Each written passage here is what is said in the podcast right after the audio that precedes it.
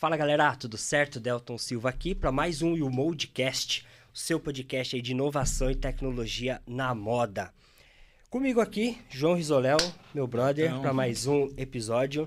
Hoje meio manco. O que que houve contigo, velho? manco. A idade chegou, né? Idade. O tiozinho quer fazer coisa de jovem. Aí estourei o joelho, tive que reconstruir o ligamento. Então, um pouquinho debilitado, mas estamos aí, inteiro. Putz, recuperação. É isso Pelo aí, menos tá aí, vamos fazer um baita episódio, né? Com certeza. E quem tá aí? Um convidado internacional, primeira mulher do programa. Finalmente, né? Primeira mulher do Mentira que é a programa. primeira. É. Primeira mulher. Karine Liotino. Pronunciei Acertou, correto. né? acertou. É, primeiro, seja muito bem-vinda, obrigada por topar o convite.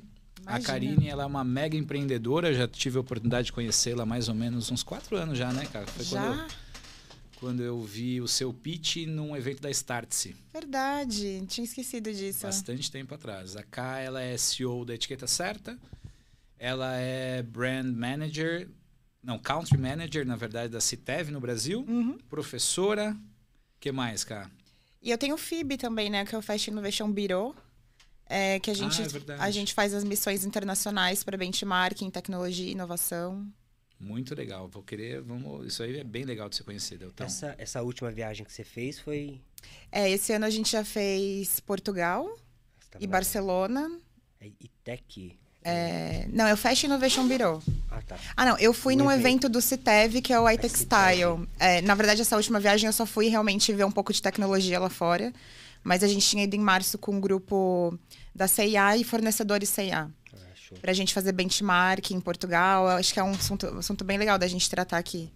Isso é bem legal, cara. O pessoal não sabe aí que Portugal tá uns 10 anos à frente do Brasil em termos de confecção, em produção. mesmo? Nossa, uns 10 anos. Puta, isso aí eu vou- vamos querer explorar bastante. ser Porque né? eu estive lá há alguns anos, mas enfim, a gente já aprofunda nisso.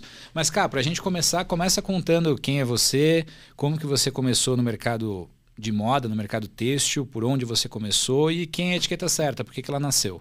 Tá. Então vamos lá. Minha formação inicial é texto e moda. É, eu comecei lá atrás estudando, querendo ser designer, mas eu não tinha muito talento. E eu falei, ixi, não, não vai ser por esse caminho. E na época da faculdade ainda eu tinha aquele muito interesse pelas questões macroeconômicas e fui estudar, pesquisar nos trabalhos da faculdade a questão da China, a ascensão da China que estava sendo bem naquele período, 2008, 2009. O mercado brasileiro estava sofrendo muito no têxtil. E aí, nesse meio tempo, eu conheci a BIT, que é a Associação Brasileira da Indústria Têxtil. Me encantei pelo trabalho deles, assim, eu achava é, que era muito importante realmente, assim, em termos de é, setor, ter ali uma instituição batalhando, em- Representando. representando, e eles estavam fazendo um trabalho muito legal nessa questão é, da, da questão internacional mesmo, de defesa, enfim. E lá que eu entendi tudo o que estava acontecendo. E aí foi bem prático, né? Mandei meu currículo, falei, ó, quero trabalhar aí, me contrataram. Já estava fazendo faculdade. Eu estava no último ano. Legal. E eu fiz texto e moda lá na USP, técnico texto, técnico vestuário no Senai. E aí comecei a trabalhar lá. Enfim, no meu primeiro job era cuidar da parte de regulamentação de etiqueta e, e orientar as empresas que tinham dúvidas sobre como fazer etiqueta de composição. É, tinha, tem uma lei né, do Inmetro, que foi publicada em 2002, mas em 2008 teve uma grande mudança, assim, que a, a indústria ficou bem alvoroçada, assim, é, complicaram muito a regulamentação. E eu entrei lá em 2009. Então, era bem a fase onde a indústria tinha que se adaptar àquela nova, à nova regulamentação. E aí eu tinha que estudar, e até então nem, nem sabia que existia uma regulamentação, nunca não tinha ouvido falar isso na faculdade, um nem no técnico. que até hoje não sabe. É, não, me ligavam assim, tem uma regulamentação desde 2002. E eu fiquei ali uns dois, três anos nesse processo aí de estudar as normas, de acompanhar a comissão de norma da BNT, do Inmetro. E aí nisso eu não sabia, mas é, depois eu fiquei sabendo que eu tenho um perfil empreendedor. E aí eu fui, né, tá, o que, que eu tenho que fazer para a indústria ser mais competitiva? O que, que eu tenho que fazer? Como que eu posso ajudar? E aí comecei a estudar muito inovação. Nisso eu entrei no mestrado lá na Poli gestão da inovação e etc, etc. E aí eu cuidava muito da parte de capacitação de empresas. E aí, ah, o que, a gente pode fazer para capacitar as empresas para elas serem mais inovadoras? E aí eu comecei a estudar o que estava acontecendo de iniciativas no mundo, em termos de instituto de tecnologia, universidade, é, o que, que outras empresas estavam fazendo. E aí eu comecei a criar imersões internacionais, missões internacionais. Na, naquele período, não se via muito missões para questões técnicas. Tinha muito missões para você fazer feiras, é, expor o produto lá fora, ou missões realmente de rodadas de negócio. Muito voltado para tentar exportar o Brasil, exportar produtos. Mas eu pensava, é, eram missões assim que eu organizava. Ó, não tem objetivo de fazer negócio, você tem objetivo de aprendizado. Network e Networking e aprendizado. Então a gente vai ver como que funcionam as universidades, o que está acontecendo de pesquisa. Tanto que, assim, só um, um paralelo aqui. É, 2013, 2014 foi quando eu comecei a ver a questão dos antimicrobianos na Alemanha, na Itália e tal. Quando chegou a pandemia em 2020, meu telefone não parava de tocar. Caramba. Um monte de empresário ligando. Ai, como que eu faço para fazer anti-Covid, antimicrobiano? Com quem que eu falo e tal? E eu já tinha desenvolvido depois um projeto numa marca lá de Joinville, dois rios de antimicrobiano e tal. Então já meio que dominava os caminhos. E não é rápido. Não é fácil. Assim, aí, coloco Aplicou no, aqui, aplico aqui tá já está pronto. Não, tem muitos desafios é, tecnológicos. Mas isso a Europa já estava ali dominando em 2014, 2015. Né? E a gente só foi se atentar com isso em 2020. Por isso que eu falo, estão pelo menos 10 anos na frente da gente. E aí, voltando, eu é, aqui no Brasil não se falava em startup ainda, não pelo menos como a gente fala hoje. Oficialmente. Todo, né? Oficialmente. A indústria, então, os, os, grandes dirigentes, presidentes das grandes indústrias nem sabiam que era o termo startup. E aí eu, eu fiz uma imersão para o Vale do Silício em 2015, em parceria com a B Startups. E aí também, eu sempre eu aprendi também, né? Eu sempre fazia o primeiro roteiro, ia e aproveitava, né? Sim. É, e aí eu também aprendi o que era uma startup, vi como que funcionava, qual era, enfim, essas imersões que tem pro Vale. E aí voltei e falei, cara, eu quero empreender Fazer uma startup, eu quero ter a minha. E aí eu fiquei, tipo, pensando, refletindo sobre problemas. E, e, troquei uma ideia com a Mariana, que é a minha sócia até hoje. A Mariana foi a minha estagiária, eu fui crescendo, ela foi crescendo junto e estamos aí desde 2010, 12 anos já. Que legal. E, e aí troquei uma ideia com ela e falei: olha, Mari, vamos. Aí a, a Mari estava cuidando da parte de etiquetagem depois que eu comecei a cuidar da parte de capacitação. Olha, eu, eu acho que um problema que a indústria tem é a parte de etiquetagem.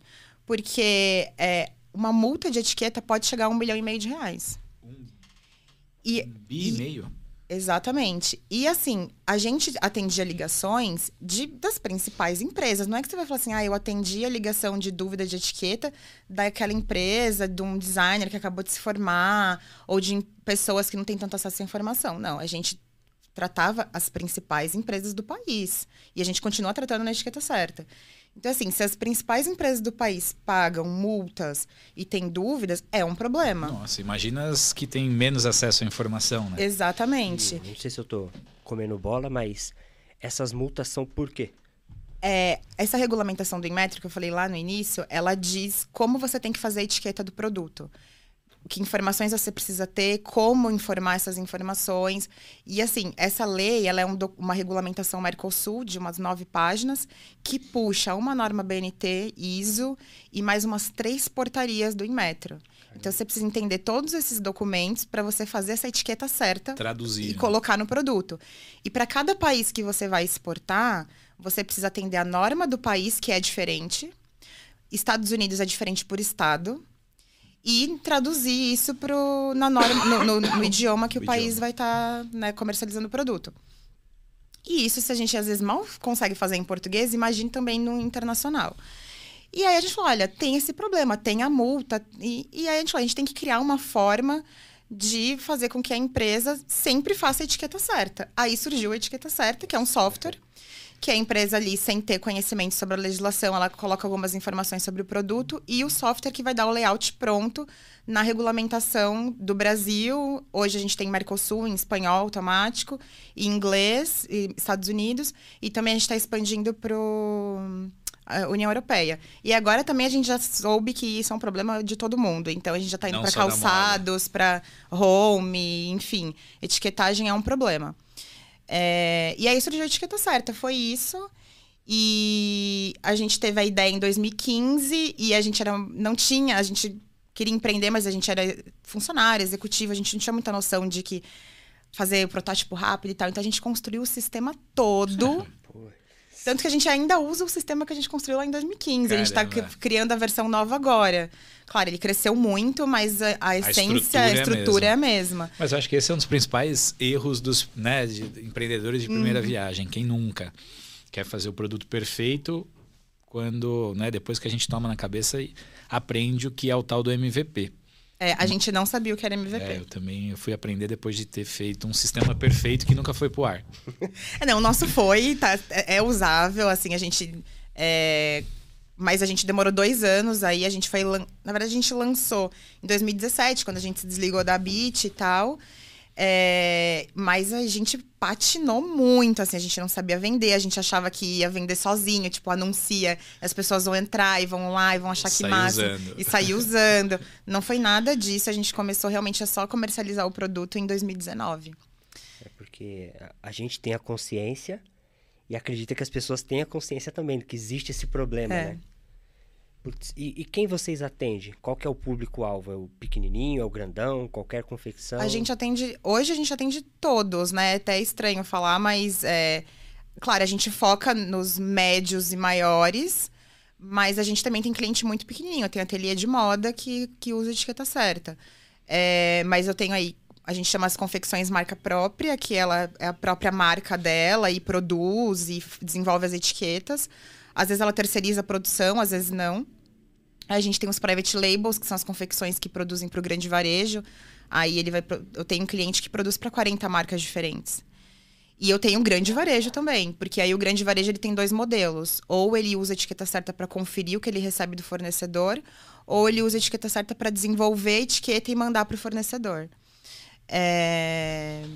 E é, é isso. É, é, tá Até nessa linha, cara, para dar mais contexto para quem está nos assistindo, nos ouvindo, é, ajuda assim, pensa que você conhece de ponta a ponta essa dor e mesmo quem atua no mercado de moda não tem dimensão do tamanho da, da, da bucha que isso é. Então, vamos citar alguns casos de uso aqui. Eu sou uma loja multimarcas e eu estou vendendo um produto de uma marca. Se por acaso baixar uma fiscalização e tiver qualquer problema na etiqueta, quem que paga a multa? Eu, multimarcas ou a marca? Sempre paga a multa quem está com a razão social CNPJ na etiqueta. Certo. Então, por exemplo, às vezes tem empresa que quer colocar dos dois. Se acontecer uma autuação, os dois são responsáveis, a autuação é duplicada. Os dois pagam. Meu Deus. É o que está acontecendo que a gente está vendo um movimento recente, tá? E tudo isso autorizado, tá, tá em lei, tá?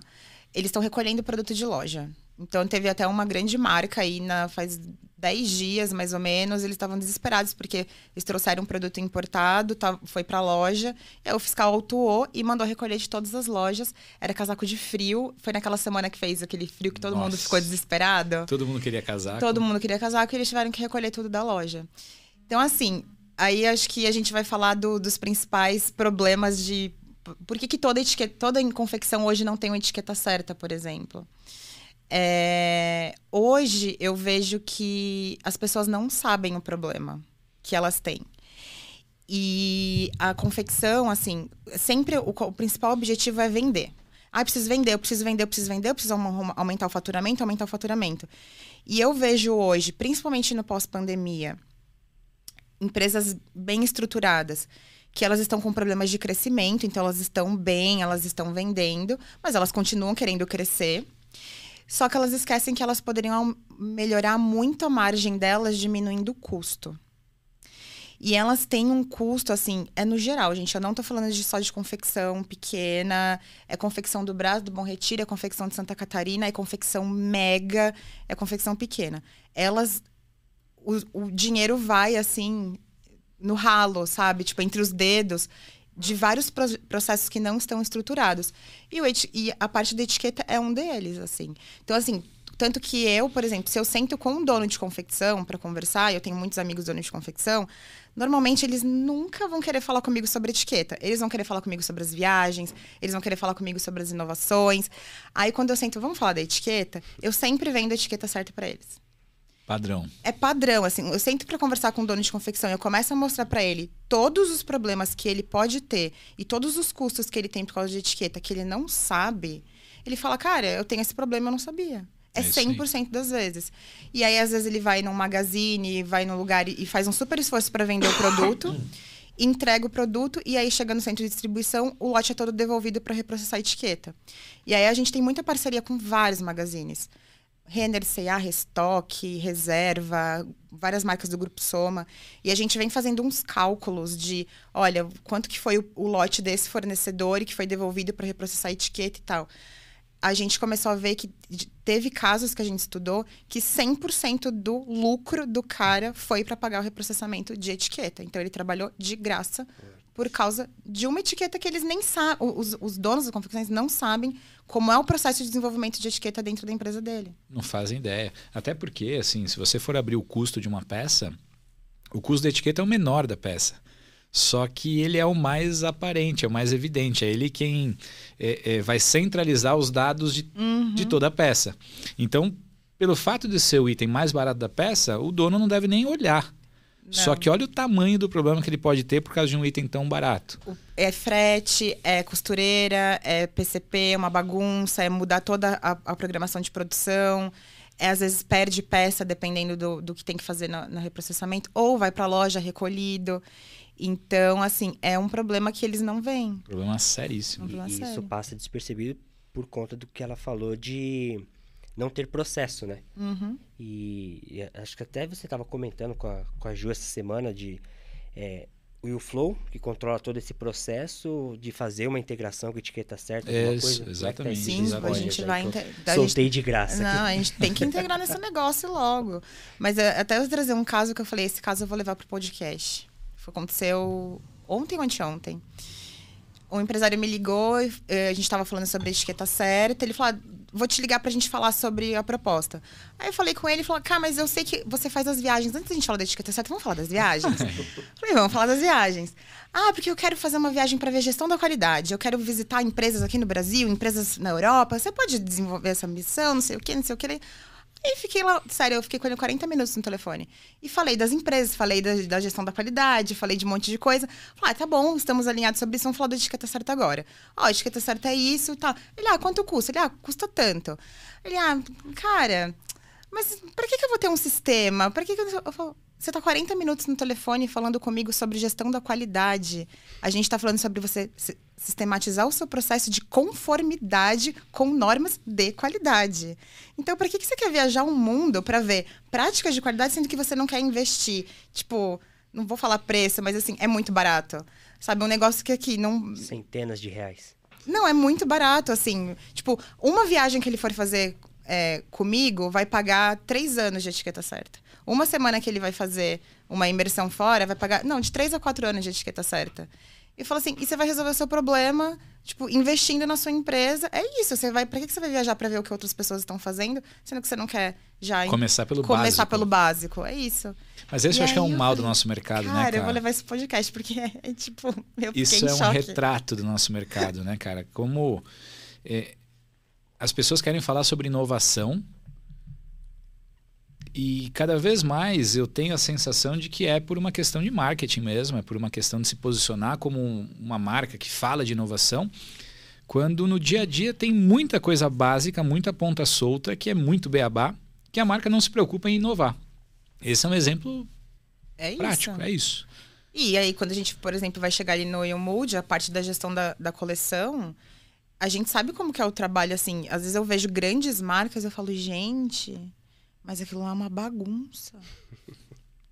E aí, às vezes, eu até fico assim, mas assim, poxa, eu nem queria comprar essa marca, sabe? Porque eu sei que lá, tipo, as meninas sofrem para desenvolver produto.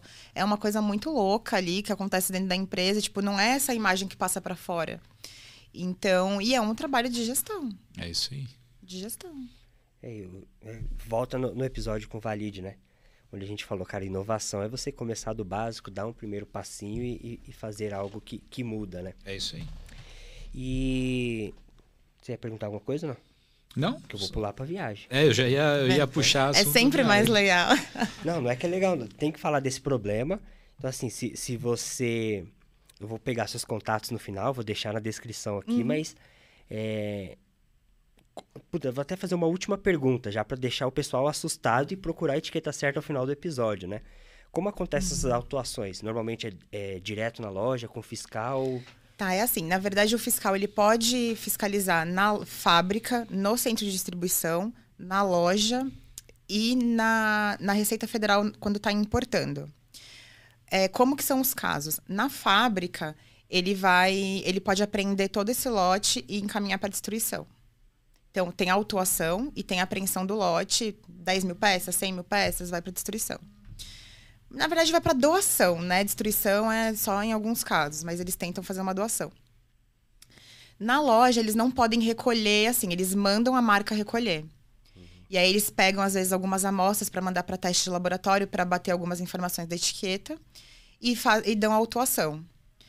No, na importação, ele não, não permite a entrada no país. E aí, assim, pouquíssimos casos eu já vi da possibilidade de lá conseguir substituir as etiquetas no porto antes de entrar ou é encaminhado para doação. Isso é em outros países também, tá? Já cheguei a, ter clientes que procuraram a gente por, porque estava com dor, né? Naquele momento, olha, tô com um pedido parado na Europa, resolver não consigo entrar, pontual. preciso resolver. E de perder todo o lote. Você perde o lote, paga as multas. E então você tem todos esses prejuízos. Entendi. E aí, no caso dessa recolha, tem a recolha mais a multa também. Sim, a recolha mais a multa. E no porto você ainda tem que pagar todo aquele aluguel do seu pedido parado ali até o, todos os trâmites acontecerem. Se tiver que ir para teste, nossa, eu já acompanhei assim, demora três meses para ser resultado. Você ficar pagando ali o aluguel do espaço no porto. É, igual quando o carro vai pro, pro pátio. Pro pátio. Nossa, então tá explicado e do que ela falou barato. de. É. Tá explicado o que ela falou do cara que a margem dele foi ali, né? Vai, vai. E assim, a autuação ela pode variar de 100 reais a um milhão e meio. E é muito aberto. Eu tento estudar essa questão de atuação desde a época da BIT. E já fiz várias reuniões com o Inmetro e o que acontece? Na própria lei, eles falam, ó, é de acordo com a gravidade do caso, reincidência e tamanho da empresa. Então, se a empresa tem muitas lojas espalhadas, essa, essa multa vai ficando mais cara. E, e, também tem a questão da rescindência, e tem, às vezes, eles repassam para confecção. Então, por exemplo, uma confecção que fornece para as grandes marcas, C&A, Renner, Lojas Torra, enfim, Reserva, que tem muitas marcas, muitas lojas, para ela vai sair mais caro do que uma confecção que produz para duas, três marcas ou marca própria. que mais que eu acho que é importante? É... Acho que é isso, assim. É. Ah, não, lembrei. É que eu, eu, tive uma reunião no Inmetro um pouco antes da pandemia. E, e eles falaram sobre os preços das multas, né? Porque mesmo podendo chegar até um milhão e meio, o que a gente percebia antes da pandemia? As multas eram de 10, 20 mil reais. Agora a gente está começando a ver as empresas chegando com multa de 50 mil. É, teve uma marca que falou: olha, eu tô recebendo multa de 30 mil todo dia. Caraca. Então, preciso resolver. Mas ainda assim não é um milhão e meio. O que eles falaram pra gente é que eles iam rever esses valores na prática, porque o texto foi o primeiro é, setor que eles regulamentaram e fizeram, tipo, o piloto. E aí, depois disso, eles foram regulamentar extintor de incêndio, cadeirinha de bebê e tal, que são multas mais caras. E aí, eles viram que, olha, esses setores, que as multas são mais caras, as, as empresas seguem muito bem. E no texto, não. Então, a ideia, assim, até uma, uma frase bem clara que o pessoal do Inmetro falou: olha, a gente não está aqui para arrecadar. A gente, na verdade, não queria arrecadar é zero. A gente quer que eles façam certo. Só que, Tem que doer no bolso. Só que não dói, se não dói no bolso, o empresário não se mexe. Então, eles vão fazer doer no bolso para eles aprenderem fazendo certo. Tanto que eles adoram a etiqueta certa, o Inmetro. Eles queriam, assim, eles não podem. É, indicar. indicar, eles não podem tornar isso uma coisa, um instrumento do governo, mas a gente, assim, deu alguma dúvida no mercado, alguma coisa que acontece, a gente tem um canal direto com o Inmetro, a gente passa um e-mail, eles respondem a gente, assim, são muitos parceiros, porque todo mundo engajado a fazer o empresário fazer certo. A causa. E, na verdade, se você for fazer conta ali, você ter um sistema, sai muito barato. Faz Hoje sentido. a gente nem fala mais de multa, a gente fala de eficiência de processo, produtividade, tranquilidade. Isso, multa nem tá mais no nosso gatilho de vendas. Investimento, não custo, né? É. Faz sentido demais. Cá, agora o que você começou o papo falando, que o mercado em Portugal está 10 anos à frente do Brasil. Vamos virar essa página no sentido de conta esse outro lado da, da Karine, das viagens, das missões, e traz um pouquinho também do que você tem visto lá fora, né, comparativamente. Tá. Daí, voltando, né? Eu fiz as missões lá na época da Bid Fazia. E aí, na verdade, a minha ideia era parar mesmo de fazer e investir meu tempo só na etiqueta certa. Só que aí, quando eu, eu, saí em 2017, quando eu veio em 2018, eu comecei a ter uma demanda de mercado. De empresas me ligarem e falarem, Karine, você não vai mais fazer as viagens? Você não vai fazer as missões? Era muito importante, eu quero participar, não sei o quê. E aí é, eu acabei né, é, encontrando outras pessoas parceiras para fazer comigo. Eu tenho sócio também nesse, nesse projeto. E a gente começou a montar que também, a professora, o Américo, ele também tem essa pegada de pensar hum, a jornada do conhecimento, né? Então, assim, às vezes um roteiro de imersão que hoje a gente faz, a gente demora um ano para construir uma agenda de uma semana, a gente demora um ano para construir. Porque a gente pensa realmente numa jornada de conhecimento que a pessoa precisa ter aquela experiência e levar e trazer para o Brasil.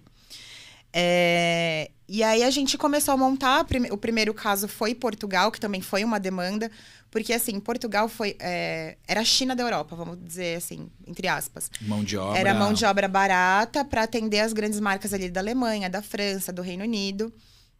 Só que aí, quando a China entrou na OMC e, e, e, começou a valer muito mais a pena em termos de custo produzir na China, assim como a gente sofreu no Brasil, Portugal sofreu também e sofreu muito mais, porque o mercado deles é praticamente 100% exportador e private label, que é tipo custo, né? Na veia. E aí, assim, a indústria quebrou. Eu lembro que quando eu ia para lá. Isso que assim, ano, cara? Olha, eles começaram, eles começaram ali anos 2000, é, mas eles ficaram um bom tempo, assim, é, uns 15 anos, entre 2003, 2000 e... 2015, assim, sabe? Eu lembro que quando eu fui pra lá em 2013, tava, assim, um clima de velório, tava bem ruim, assim. É, e eles, de repente, viraram. Eles são muito resilientes. Eles são muito resilientes mesmo. É, e aí o que aconteceu? Assim, tiveram vários fatores. Eles começaram, eles viram, ó, do jeito que a gente está aqui, custo a gente não compete. Ponto. Ponto pacífico. Não dá para competir por custo, porque a mão de obra na Europa é mais cara. Aí ele, não, então a gente tem que pensar em outras alternativas. Primeiro, qualidade. Então, assim, a gente falando em gestão da qualidade, tanto que é, é, difícil você contratar um consultor português, um curso em Portugal, alguma coisa sobre gestão da qualidade, até o próprio Citev, falar sobre gestão da qualidade, porque isso eles já resolveram bem há bastante tempo. Né? Então, já não é nenhuma pauta que as empresas precisam desenvolver, elas já estão desenvolvidas. Depois, produtividade. Né? Então, eles têm ótimos sistemas internos de RP, assim, eles são muito produtivos. E aí eles foram evoluindo, produtividade, qualidade, design, e aí eles também tiveram uma certa sorte ali de contexto de mercado, que veio o fast fashion, muito impulsionado pela Zara. E o fast fashion, o que, que ele é, na verdade? Você trazer moda muito rápido. E moda muito rápido você não faz na Ásia. Né? Na Ásia, você acaba fazendo aquilo que você tem um pouco mais de previsibilidade de vendas. Então, você precisa fazer com quem está perto de você.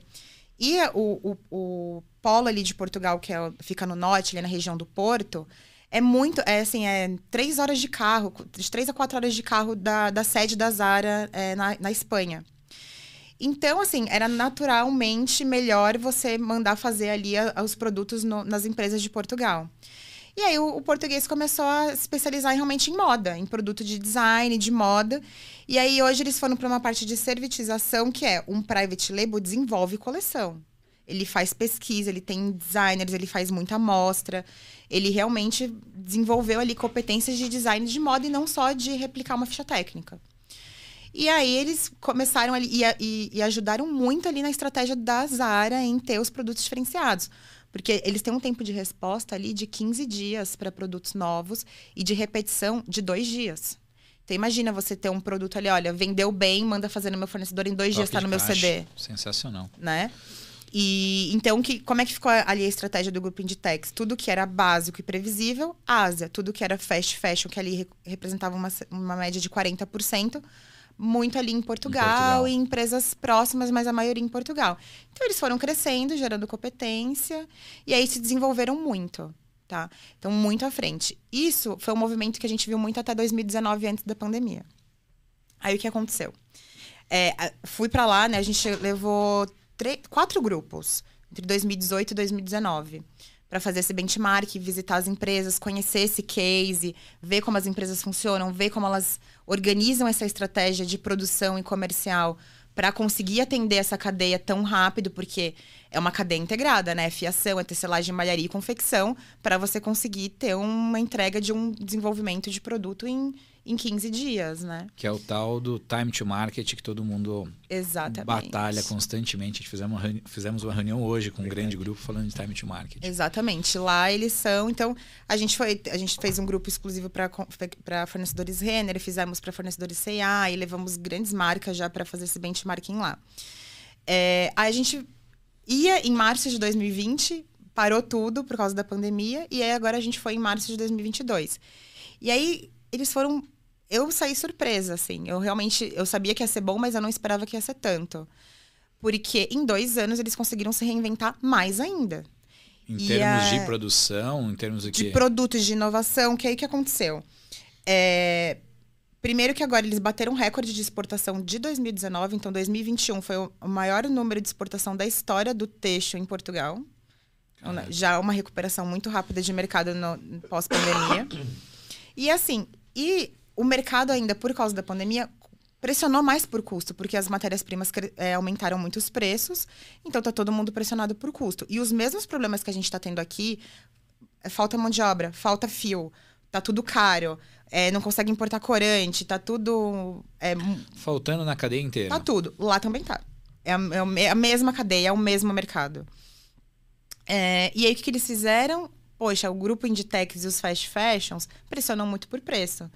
A gente tem altíssima qualidade. A gente desenvolve muito produto de moda. A gente tem inteligência de designers aqui que estão aí pesquisando no mundo inteiro. Eles, eles conseguiram ir aos poucos abandonando o grupo Inditex, abandonando a, as grandes marcas. E agora você vai, você chega lá, tá na, na confecção, tá rodando Dior, Balenciaga, Chanel, Calvin Klein, Tommy, que são as mais fast fashions, assim, mas ainda tem um Gucci, que aí o ticket médio... Reposicionaram total. Reposicionaram total, mas assim, gente, em dois anos. E aí até a gente foi num empresário, numa confecção, que ele falou, olha... Ah, e aí essa produção grande está migrando para o Marrocos. Então, o que Portugal estava sendo até 2019 está indo para o Marrocos e Portugal está levando ainda mais o nível. E a gente foi numa confecção que o empresário falou assim, até 2019 eu tinha uma fábrica com 800 funcionários no Marrocos, que produzia um milhão de peças mês para o grupo Inditex. Era uma loucura, pressão por preço, aquele regulamento. Velocidade. Porque assim, o regulamento Inditex é um. Você pode ter com a certificação que for, tudo que for, é regulamento para você atender um grupo Inditex é o mais pesado que existe. Eles são o primeiro no ranking do Greenpeace em termos de sustentabilidade, né? Então é bem pesado. E aí ele falou: olha, muita pressão por custo. Parei, Tô com a fábrica só em Portugal. Em Portugal, ele, ele faz 70 mil peças. Ele fazia um milhão. Em Portugal, ele faz 70 mil peças. Ele falou, e eu tô ganhando mais dinheiro ah, do que ah, quando eu fazia um dúvida. milhão. Porque o valor agregado aumentou muito. Não, e a proporção de fazer um milhão de peças é um milhão de problemas possíveis a mais. Desde e aí, acho que ele teve um problema de saúde, porque dessa pressão, e ele decidiu um, uma decisão pessoal. Mas ele está ganhando mais dinheiro com 70 mil peças do que com um milhão. Então, isso é um aprendizado, né? E aí você vê a empresa dele toda organizada, automatizada. É, lá é muito interessante porque, assim, eles investem muito em qualidade.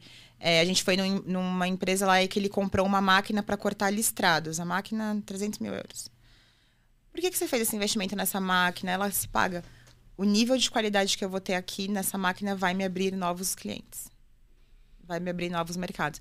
Então, ele não vai falar, nossa, mas eu vou ter esse custo? A cabeça é diferente. É né? uma outra cabeça. É então mindset. a gente é, percebe que a gente está passando agora coisas que eles já passaram e eles já estão lá na frente e a gente tem muito que aprender com eles, assim, pelo menos das empresas que a gente levou para lá, que voltaram e implantaram algumas das coisas que a gente viu, eu vejo que o pessoal hoje eles têm problemas de crescimento, eles não têm problema de crise. Eu não vou, eu visito todo mundo. Eu volto das viagens e visito todo mundo e a gente fica uma semana viajando, é, desenvolve uma relação de amizade, Sim. né? E ninguém reclama para mim que tá com problema de, de mercado, que tá com problema que tá quebrando muito, pelo contrário. Eles, entre aspas, reclamam, né? Falam dos problemas que eles têm que resolver por causa do crescimento que Dor eles estão tendo. É. Essa.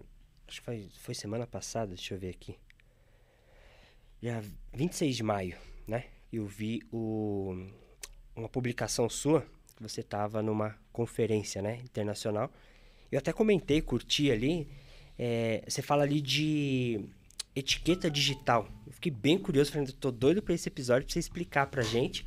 É, é, vai ter uma nova regulamentação lá na Europa Uhum. e você já estava de olho, é, falou que já estava pensando em como trazer isso para cá. Como é que funciona a etiqueta digital? Então, na verdade, assim, começa que a Europa ela é muito rigorosa em termos de sustentabilidade. Então, o que se fala de sustentabilidade lá, assim, por isso que a gente tem que ficar muito antenado, porque ele já está começando a bater aqui. Mas eles estão muito já a- a- a- da mesma forma que eles trataram a agenda da qualidade lá na década de 90, nos anos 2000, agora eles estão tratando a agenda da sustentabilidade. E, e foi publicado esse regulamento da, da União Europeia, é, que ainda ele é um pouco generalista, assim, ainda eles não entenderam tão bem, então é uma coisa bem nova mesmo. Que é, a ideia é que tem essa etiqueta na peça, que você tenha dados e informações sobre a sustentabilidade do produto, rastreabilidade da cadeia, etc. A etiqueta em si, ela é uma coisa simples, né? Muito provavelmente isso daí vai ser um QR Code. QR Code, na etiqueta certa a gente faz, mas não- você não precisa da etiqueta certa para fazer. Qualquer, qualquer aplicativo faz É um QR é- Code. É o QR Code certo. O problema é como você vai gerir as informações por trás, né? Isso é uma coisa que a gente já estava pensando há bastante tempo, assim, no Etiqueta Certa, a gente está construindo coisas para isso. É, para gestão disso por trás, assim, muita parte das normas, das certificações, é, que não é só onde você fez o produto. É, é como, né? Todos os requisitos ali, as coisas que foram pensadas, As etapas, as né? etapas, e, é bem complexo. E o, desculpa até interromper, cara, mas o consumidor final está cada vez mais exigente, né? Então ele quer saber essa peça para você comprar dessa marca ou daquela marca, por onde passou, por quem passou, desde o fio e por aí vai. Então, acho que é uma evolução da espécie. É, eu vejo assim, mesmo que o consumidor ainda talvez não pague por isso, apesar que assim, eu fui na Primark, eu nunca tinha ido na Primark, assim, nunca tinha tido curiosidade, fui agora nessa viagem. Eu vi coisas assim, blusa de 5 euros, é, pack de meia de 3 euros, todos com logo de, logo de certificação Ecotex. Que é uma certificação de toxicidade de químicos nos têxteis. É uma certificação cara. Mas todo mundo fala, assim, muita gente fala, todo mundo não, muita gente, alguns não. Muita gente fala que, ah, eu não vou certificar por causa do custo. Agora você fala, mas como é que eu vou com- eu comprei uma peça de 5 euros certificada? Não fecha a entendeu? conta. Não, não, fecha a conta no custo. Fecha a conta no custo. É você querer fazer um investimento. Sim. Entendeu? O pessoal reclama que é caro, mas, por exemplo, eu chego lá na Europa, as empresas todas têm certificação. Um- Uma coisa que é assim, eu sempre brifo o pessoal antes. Não espere que o empresário português vai virar para você e vai falar assim: "Ah, eu tenho essa e essa certificação e eu tive essas dificuldades para obter". Não, eles não vão nem mencionar. Por quê? Porque é, é básico. É básico. Todo mundo tem. Se você não perguntar, ele não vai te falar. Porque o que pra gente aqui é novo, ou que, tal, que a gente avalia ter ou não ter, pra eles lá, todo mundo tem. Eu acho que uma correlação, falando do mercado português com o brasileiro, cá, ver se você acha que faz sentido. Eu fiquei bem impressionado com esses pontos que você trouxe quando eu estive lá da, da última vez. Eu, eu acabei fazendo uma missão sozinho, eu abordei alguns institutos locais que me levaram em grandes confecções. E é impressionante esse nível que você trouxe, mas ao mesmo tempo eu fiquei com a impressão de que se juntasse isso deles com a criatividade do brasileiro, a gente teria a indústria perfeita para marcas próprias. E eu, e eu, em alguns casos, eu tento estimular e fazer conexões, sabe? Mas o que, que a gente tem? É, E assim, a gente tem até um problema. Às vezes tem empresa que a gente quer levar os brasileiros e os portugueses. Os portugueses até são bem simpáticos em receber, alguns não querem. Espanhol não recebe brasileiro de jeito nenhum. Por quê? Porque a gente tem dois agravantes aqui no, no, no Brasil. Três. Três agravantes. Um é, um é ligado com o outro. Nosso mercado consumidor é muito grande. Então, sempre quando o brasileiro precisa fazer algum tipo de investimento para fora, é, ele. Cara, eu tô abarrotado de pedido, não tenho tempo. Eu não tenho estrutura, né? Então, ele não consegue ter essa. Pensar nisso, porque ele já vai estar atendendo muito bem a empresa dele aqui dentro. É, a gente não exporta muito por causa do mercado consumidor, é o segundo problema, a gente tem baixa exportação. E aí, por causa disso, a gente não aprende as práticas e a forma de tratativa com o mercado internacional. E aí vem a terceira, que é, ele, é o mercado internacional não consegue entender a forma, a dinâmica de como o brasileiro faz negócio. Ah, vamos, é tipo, a gente é muito amigo, olha, vamos fazer, vamos fazer, vamos fazer, legal, fechou, hein? Demora dois meses para responder o próximo e-mail. Olha, vamos, eu te mando a amostra, hein, não sei o que, não sei o que. Demora seis meses para mandar a amostra. Então, eles não conseguem eles lidar. lidar com isso e aí começa a estressar e aí os negócios não vão para frente, né? Então isso é uma coisa assim, gente, é muito unânime, tá? Não é só no Portugal, não. É Portugal eles são bem legais. Eles entendem, eles conhecem os brasileiros, eles meio que, ok, brasileiro é assim. É, e gostam. Agora, em outros países, já, eu já tentei fazer uma imersão para Espanha, que a gente não consegue abrir empresa, porque quando eu falo que é um grupo de brasileiros, fala a gente não recebe brasileiro. Simples assim. Simples, Simples assim. assim. Entendeu? Porque brasileiro não é profissional. É. Aí eu fico chateada, mas o que, que, eu posso fazer? Um negócio não é uma ou duas pessoas, é, né? Infelizmente, é um negócio que é difícil você falar se é a maioria ou a minoria. É. Eu tive experiências ruins em Portugal, por incrível que pareça nessa questão de, ah, não, fechado, estamos semana que vem, e, putz, aí nunca mais responde, nunca mais atende.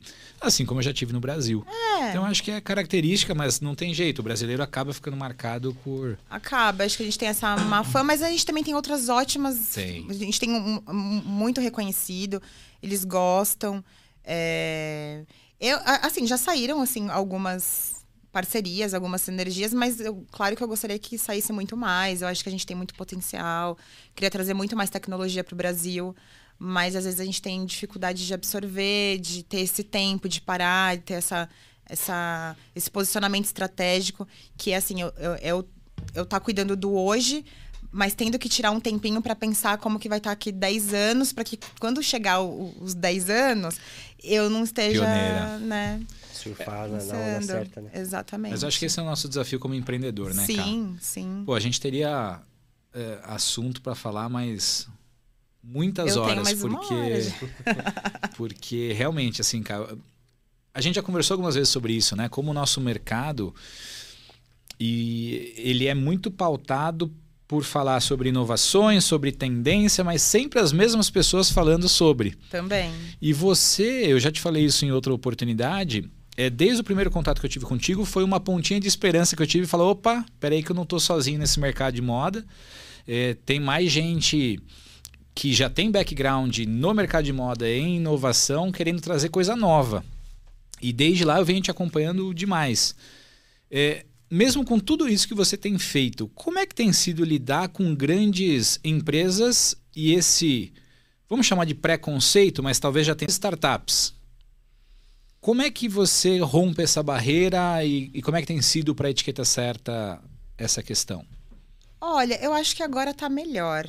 Eu acho que agora ó, o, os grandes grupos, as empresas em si, eu acho que elas estão consumindo mais, é, estão mais abertas a entender o que é uma startup.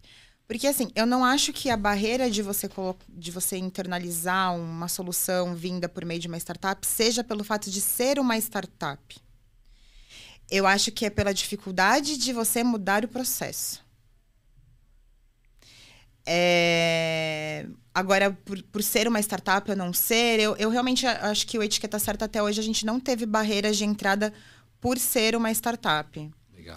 É, também, assim, claro, tem um outro lado que tanto eu quanto a Mariana, nós somos pessoas que antes da etiqueta certa nós já éramos muito conhecidas. Já de mercado, né? Já éramos do mercado, então, assim, é, as pessoas sabem, a gente fala com elas, elas sabem de onde a gente veio, sabem do trabalho, conhecem há muitos anos.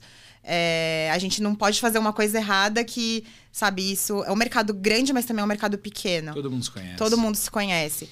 Então, eu particularmente não tive essa, é, essa questão de ser uma startup, mas é existe sim uma barreira é, de investimento em em mudança do processo. Quebrar paradigma. Quebrar mesmo. paradigma. Eu falo, meu principal concorrente é a apatia do meu cliente.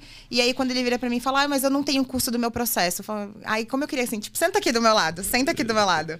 Você não tem custo porque você não mede o custo que você tem. Porque se você sentar e medir, você vai ver que você tem custos, assim, absurdos, sabe? Que dá para você ir enfim, diminuindo. Eu acho que é isso, é mudar o processo, mudar o paradigma da forma como você faz as coisas. Muito bom. É, e é um grande desafio, principalmente para você, que vai lá para fora, olha fala, nossa, tô 10 anos no futuro. Aí você volta para cá, tenta implementar e, e, tem que aguardar um pouquinho.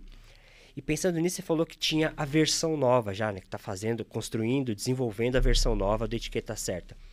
Quais são os próximos passos para Etiqueta Certa? Qual a próxima turma que você vai levar lá para fora? Conta um pouquinho do, do, do seu futuro agora. Tá. É, para o Etiqueta Certa, na verdade, é assim, a gente é, vai subir uma versão melhor, é, com funcionalidades assim Imagina, a gente está comercializando ainda o que foi nosso MVP. Então a gente tem que melhorar a interface, melhorar a forma como é, os usuários utilizam, apesar assim, que eles amam. Quem quer mudar mesmo tudo sou eu. Mas, enfim, criar uma nova versão. E aí, nessa nova versão, a gente vai subir é, os idiomas para a União Europeia, nas regulamentações para a União Europeia. Vai subir calçados, porque a gente tem muita gente da indústria de calçados pedindo. Olha que engraçado, calçados não é regulamentado. Mas eles querem um sistema para fazer etiqueta. Porque o pessoal reclama que tem uma regulamentação, mas não ter é mais é caro. É não ter um padrão é mais caro do que, do que não ter, né? Do que ter. Então a gente tá, vai subir calçados. É... A gente tem aí uma. Tá vendo, assim, diversificar ainda para outros mercados. A gente está sendo muito solicitado para a parte de home também. Então, provavelmente, a gente vai é, abrir mais para isso. O que a gente está sendo muito demandado, que é uma coisa assim, é o futuro da semana que vem, é Ásia, né? Então, hoje, os principais varejistas, eles querem que os fornecedores da Ásia utilizem a etiqueta certa para gerar etiqueta. Então, a gente já tem a interface em inglês, e aí o, o, usuário lá vê tudo em inglês e a etiqueta gerada ali sai em português, tal. Então, esses são os de curto prazo, mas a gente tem um potencial bem bacana, porque eu posso ter um cliente na Índia, é, fazendo para os Estados Unidos usando a etiqueta certa, né? Então a gente vai se preparar agora para essa internacionalização. E nas viagens a gente tem agora é, Nova York em setembro. A gente fez uma agenda junto com o pessoal do New York Fashion Week. Então a gente vai lá conhecer o backstage do New York Fashion Week, acompanhar alguns desfiles e também fazer ali uma agenda de inovação.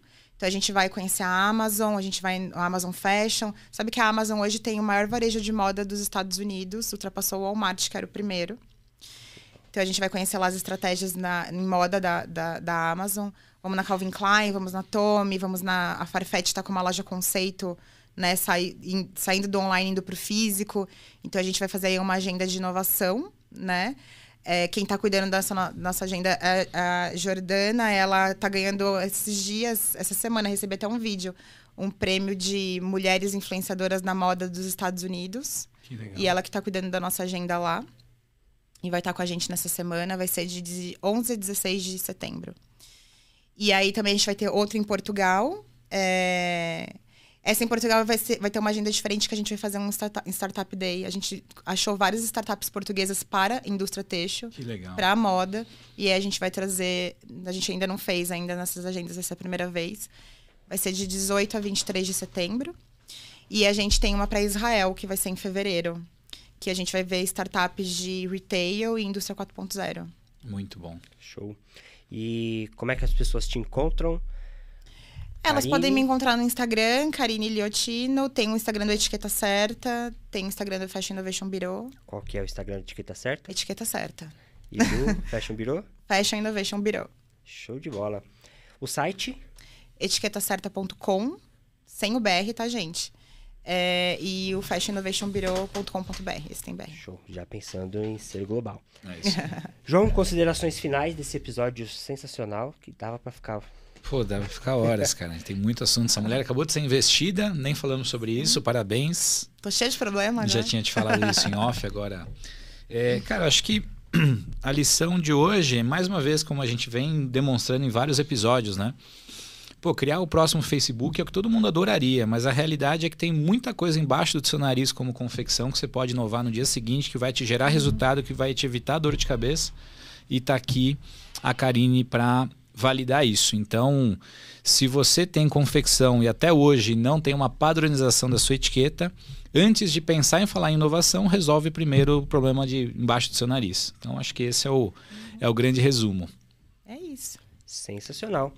E galera, para você que está nos ouvindo agora, compartilha, não esqueça, tá? Nos aplicativos dá para você fazer avaliação quanto mais você avalia aí o, os nossos episódios, mais a gente consegue alcançar novas pessoas, ajudar mais pessoas. Olha só, esse baita episódio com a Karine aqui, para que a gente possa é, levar essa informação para mais pessoas com possíveis, certeza. né?